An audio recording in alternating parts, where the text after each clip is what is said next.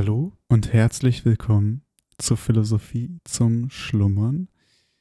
Mittlerweile bei der, ich glaube, 25. Folge, aber unserer dritten Folge von Arthur Schopenhauer und seinen Aphorismen, die wir dank Projekt Gutenberg auch vorlesen dürfen. Ich hoffe, euch geht es gut. Ihr seid gut in diesen Sonntag gestartet oder wann auch immer ihr diese Folge hört.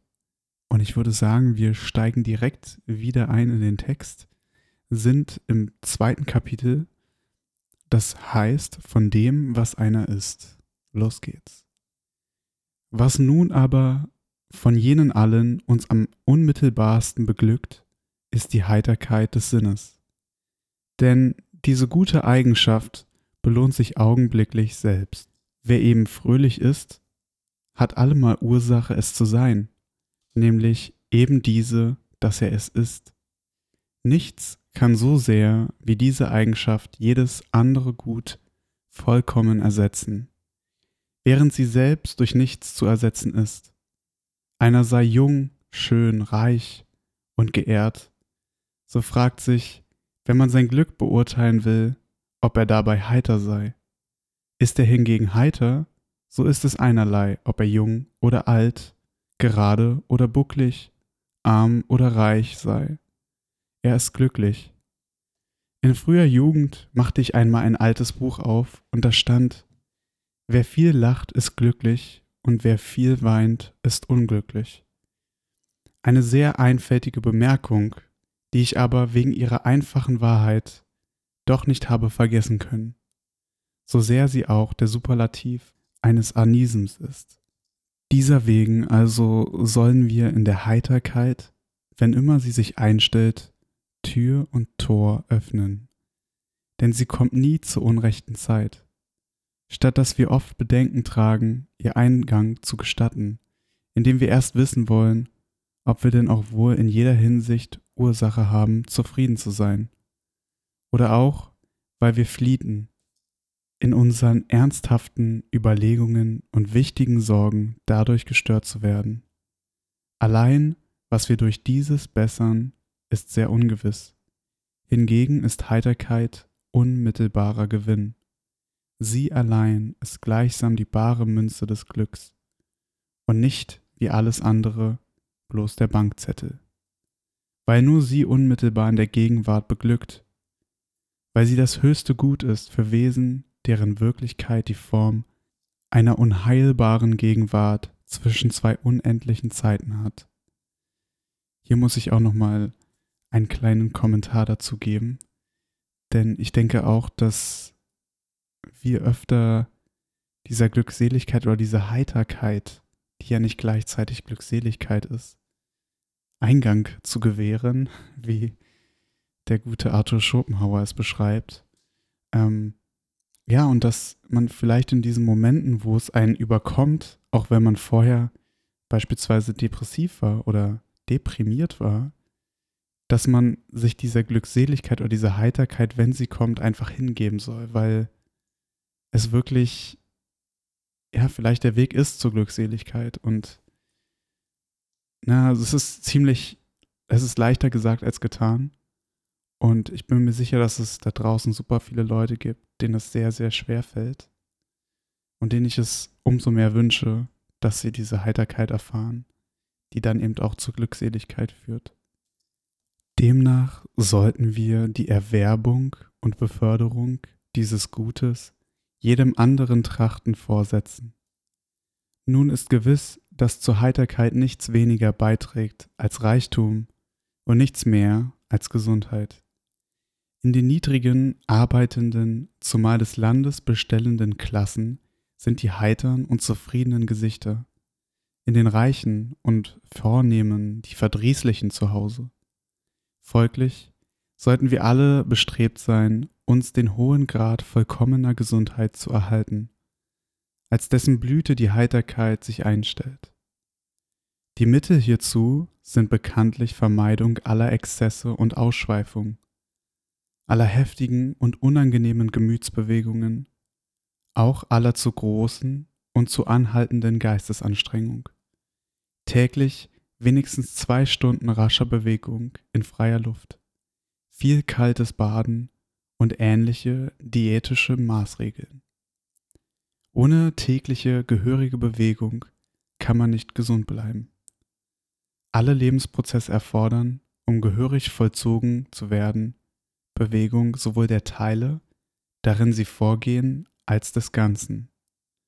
Daher sagt Aristoteles mit Recht, das Leben besteht in der Bewegung. Das Leben besteht in der Bewegung und hat seinen Wesen in ihr. Da äh, gebe ich jetzt auch nochmal meinen Senf dazu. Ich hatte heute ein sehr, sehr gutes Beispiel hierzu, wo ich ein Meeting hatte mit äh, einem Kooperationspartner von uns in der oder auf der Arbeit und wir uns draußen getroffen haben und dabei gelaufen sind. Und allein diese Bewegung darin nicht bei Zoom oder vom PC im Meetingraum zu sitzen, sondern sich dabei zu bewegen, hat diesem Meeting eine ganz andere Dimension gegeben und irgendwie eine ganz andere Lebhaftigkeit. Und deshalb glaube ich, ist es auch so wichtig, diese Bewegung mit in sein Leben zu integrieren. Und bei mir ist es beispielsweise so, dass ich mehrere Sachen habe. Dabei spielen eine besonders große Rolle Meditation und Bewegung und Stretching beispielsweise. Und das mache ich eigentlich jeden Tag. Und, und das hilft mir ungemein, ja, durch den Tag zu kommen, durch die Woche, durch die Monate. Gut, und weiter geht's. Im ganzen Innern und Organismus herrscht unaufhörliche, rasche Bewegung. Das Herz in seiner komplizierten doppelten Systole und Diastole schlägt heftig und unermüdlich. Mit 28 seiner Schläge hat es die gesamte Blutmasse durch den ganzen großen und kleinen Kreislauf hindurch getrieben. Die Lunge pumpt ohne Unterlass wie eine Dampfmaschine. Die Gedärme winden sich stets im Motus peristalticus. Alle Drüsen saugen und sekernieren beständig. Selbst das Gehirn hat eine doppelte Bewegung mit jedem Pulsschlag und jedem Atemzug. Wenn nun hierbei, wie es bei der ganz und gar sitzenden Lebensweise unzähliger Menschen der Fall ist, die äußere Bewegung so gut wie ganz fehlt, so entsteht ein schreiendes und verderbliches Missverhältnis zwischen der äußeren Ruhe und dem inneren Tumult denn sogar will die beständige innere Bewegung durch die äußere etwas unterstützt sein. Jenes Missverhältnis aber wird dem analog, wenn infolge irgendeines Affekts es in unserem Inneren kocht, wir aber nach außen nichts davon sehen lassen dürfen. Sogar die Bäume bedürfen, um zu gedeihen, der Bewegung durch den Wind. Dabei gilt eine Regel, die sich am kürzesten so ausdrücken lässt. Jede Bewegung ist eine umso wirksamere Bewegung, je schneller sie ist. Wie sehr unser Glück von der Heiterkeit der Stimmung und diese von Gesundheitszuständen abhängt, lehrt die Vergleichung des Eindrucks, den die nämlichen äußeren Verhältnisse oder Vorfälle am gesunden und rüstigen Tage auf uns machen, mit dem, welchen sie hervorbringen, wann Kränklichkeit uns verdrießlich und ängstlich gestimmt hat. Nicht, was die Dinge objektiv und wirklich sind, sondern was sie für uns in unserer Auffassung sind, macht uns glücklich oder unglücklich. Dies eben besagt Epiktet. Nicht die Dinge, sondern die Meinungen über die Dinge erregen die Menschen. Überhaupt aber beruhen neun Zehntel unseres Glücks allein auf der Gesundheit. Mit ihr wird alles eine Quelle des Genusses. Hingegen ist ohne sie kein äußeres Gut, welche Art es auch sei, genießbar. Und selbst die übrigen subjektiven Güter, die Eigenschaften des Geistes, Gemüts, Temperaments, werden durch Kränklichkeit herabgestimmt und sehr verkümmert. Demnach geschieht es nicht ohne Grund, dass man vor allen Dingen sich gegenwärtig nach dem Gesundheitszustande befragt und einander sich wohl zu befinden wünscht. Denn wirklich ist dieses bei weitem die Hauptursache zum menschlichen Glück. Hieraus aber folgt, dass die größte aller Torheiten ist, seine Gesundheit aufzuopfern, für was es auch sei, für Erwerb, für Beförderung, für Gelehrsamkeit, für Ruhm, geschweige für Wollust und flüchtige Genüsse. Vielmehr soll man ihr alles nachsetzen. So viel nun aber auch zu der für unser Glück so wesentlichen Heiterkeit, die Temperament und eine vorherrschend trübe Stimmung bestehen. Der letzte Grund davon liegt ohne Zweifel in der ursprünglichen und daher unabänderlichen Beschaffenheit des Organismus. Und zwar zumeist in dem mehr oder minder normalen Verhältnis der Sensibilität zur Irritabilität und Reproduktionskraft. Abnormales Übergewicht der Sensibilität wird Ungleichheit der Stimmung, periodische übermäßige Heiterkeit und verwaltende Melancholie herbeiführen. Weil nun auch das Genie durch ein Übermaß der Nervenkraft, also der Sensibilität, bedingt ist, so hat Aristoteles ganz richtig bemerkt, dass alle ausgezeichnete und überlegenen Menschen melancholisch seien. Alle diejenigen, die Ausgezeichnetes leisten, sei es nun in der Philosophie, der Politik, der Dichtkunst oder den bildenden Künsten, scheinen Melancholiker zu sein. Ohne Zweifel ist dieses die Stelle, welches Cicero im Auge hatte. Bei seinem oft angeführten Bericht Aristoteles sagte, alle Genies seien melancholisch. Die hier in Betrachtung genommene, angeborene, große Verschiedenheit der Grundstimmung überhaupt, aber hat Shakespeare sehr artig wie folgt geschildert. Die Natur hat in ihren Tagen seltsame Käuze hervorgebracht. Einige, die stets aus ihren Äuglein vergnügt hervorgucken und wie Papageien über einen Dudelsackspieler lachen. Und andere von so sauertöpfischen Ansehen, dass sie ihre Zähne nicht durch ein Lächeln bloßlegen. Wenn auch Nestor selbst schwüre, der Spaß sei lachenswert. Eben dieser Unterschied ist es, den Plato durch Ausdrücke Dyskolos und Eukolos bezeichnet. Derselbe lässt sich nicht zurückführen auf die bei verschiedenen Menschen sehr verschiedene Empfänglichkeit für angenehme und unangenehme Eindrücke, infolge welche der eine noch lacht bei dem, was den anderen fast zur Verzweiflung bringt. Und zwar pflegt die Empfänglichkeit für angenehme Eindrücke desto schwächer zu sein, je stärker die unangenehme ist und umgekehrt. Nach gleicher Möglichkeit des glücklichen und des unglücklichen Ausgangs einer Angelegenheit wird der Dyskolus beim Unglücklichen sich ärgern oder grämen, beim Glücklichen aber sich nicht freuen. Der Eukolus hingegen wird über den Unglücklichen sich freuen ich muss ja kurz als Einschub dazu sagen, dass ich mich ja wahrscheinlich dann eher zu den Eukolos zähle, weil ich wirklich in allen möglichen Situationen lachen muss. Und selbst dann, wenn ich eigentlich nicht lachen will, aber es dann doch nicht unterdrücken kann, beziehungsweise mir auf die, auf, also wirklich wortwörtlich auf die Lippe beißen muss, um nicht zu lachen, was Fluch und Segen ist gleichzeitig. Aber weiter geht's. Wenn dem Diskolus von zehn Vorhaben neun gelingen, so freut er sich nicht über diese, sondern ärgert sich über das eine misslungene. Der Eukolus weiß im umgekehrten Fall, sich doch mit dem einen gelungenen zu trösten und aufzuheitern. Wie nun aber nicht leicht ein Übel ohne alle Kompensation ist, so ergibt sich auch hier dass die Diskolos, also die finsteren und ängstlichen Charaktere, im Ganzen zwar mehr imaginäre, dafür aber weniger reale Unfälle und Leiden zu überstehen haben werden, als die heiteren und sorglosen. Denn wer alles schwarz sieht, stets das Schlimmste befürchtet und demnach seine Vorkehrungen trifft, wird sich nicht so oft verrechnet haben, als wer stets den Dingen die heitere Farbe und Aussicht leiht.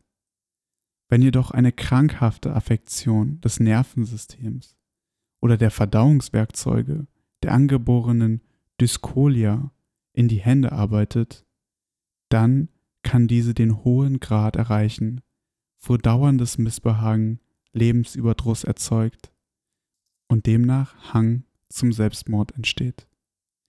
Diesen vermögen alsdann selbst die geringsten Unannehmlichkeiten zu veranlassen.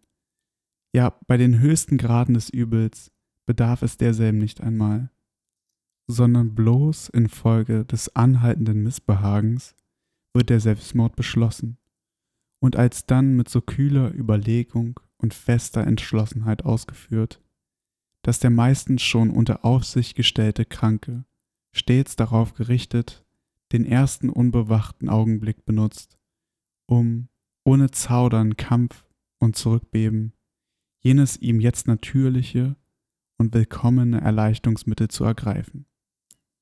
Ausführliche Beschreibungen dieses Zustandes gibt Esquirol, dem Maladies Mentalis. Entschuldigt bitte meine Aussprache hier. Allerdings aber kann nach Umständen auch der gesundeste und vielleicht selbst der heiterste Mensch sich zum Selbstmord entscheiden, wenn nämlich die Größe der Leiden oder des unausweichbar herannahenden Unglücks die Schrecken des Todes überwältigt. Der Unterschied liegt allein in der verschiedenen Größe des dazu erforderlichen Anlasses, als welche mit der Dyskolia im umgekehrten Verhältnis steht. Je größer diese ist, desto geringer kann jener sein, ja am Ende auf Null herabsinken. Je größer hingegen die Eukolia und die sie unterstützende Gesundheit, desto mehr muss im Anlass liegen. Danach gibt es unzählige Abstufungen der Fälle zwischen den beiden Extremen des Selbstmordes, nämlich dem des rein aus krankhafter und Steigerung der angeborenen Dyskolia entspringenden und dem des Gesunden und Heiteren, ganz aus objektiven Gründen. Der Gesundheit zum Teil verwandt ist die Schönheit. Wenngleich dieser subjektive Vorzug nicht eigentlich unmittelbar zu unserem Glücke beiträgt, sondern bloß mittelbar durch den Eindruck auf andere. So ist es doch von großer Wichtigkeit, auch im Manne. Schönheit ist ein offener Empfehlungsbrief, der die Herzen zum Voraus für uns gewinnt. Daher gilt bei ihr besonders der homerische Vers Unverwerflich, ja sind der Unsterblichen ehrende Gaben, die sie selber verleihen und nach Willkür keiner empfänge. Der allgemeine Überblick zeigt uns, als die beiden Feinde des menschlichen Glückes, den Schmerz und die Langeweile. Dazu noch lässt sich bemerken, dass in dem Maße, als es uns glückt, von einem derselben uns zu entfernen, wir dem anderen uns nähern. Und umgekehrt, so dass unser Leben wirklich eine stärkere oder schwächere Oszillation zwischen ihnen darstellt. Dies entspringt daraus, dass beide in einem doppelten Antagonismus zueinander stehen, einem äußeren oder objektiven und einem inneren oder subjektiven. Äußerlich nämlich gebiert Not und Entbehrung den Schmerz, hingegen Sicherheit und Überfluss die Langeweile. Demgemäß sehen wir die niedrige Volksklasse in einem beständigen Kampf gegen die Not, also den Schmerz, die reiche und vornehme Welt hingegen in einem anhaltenden, oft wirklich verzweifelten Kampf gegen die Langeweile. Der innere oder subjektive Antagonismus derselben aber beruht darauf, dass im einzelnen Menschen die Empfänglichkeit für das eine in entgegengesetztem Verhältnis zu der für das andere steht, indem sie durch das Maß seiner Geisteskräfte bestimmt wird nämlich Stumpfheit des Geistes, ist durchgängig im Verein mit Stumpfheit der Empfindung und Mangel an Reizbarkeit, welche Beschaffenheit für Schmerzen und Betrübnisse jeder Art und Größe weniger empfänglich macht. Aus eben dieser Geistesstumpfheit aber geht andererseits jene auf zahllosen Gesichtern ausgeprägte, wie auch durch die beständige rege Aufmerksamkeit auf alle, selbst die kleinsten Vorgänge in der Außenwelt sich verratende innere Leerheit hervor, welche die wahre Quelle der Langeweile ist und stets nach äußerer Anregung lechzt, um Geist und Gemüt durch irgendetwas in Bewegung zu bringen. Mit diesem Satz sind wir am Ende unserer Reise von Arthur Schopenhauer, zumindest für heute. Ich muss sagen, ich finde Arthur Schopenhauer bis jetzt echt gut und würde mich freuen, wenn ihr mir mal sagt, ob ihr es auch gut findet. Beispielsweise auf Instagram. Falls nicht, auch nicht schlimm. Vielleicht seid ihr ja schon eingeschlafen oder hört noch zu. In diesem Sinne wünsche ich euch noch einen wunderschönen Abend, morgen, Mittag, wann auch immer ihr das hört. Bis bald.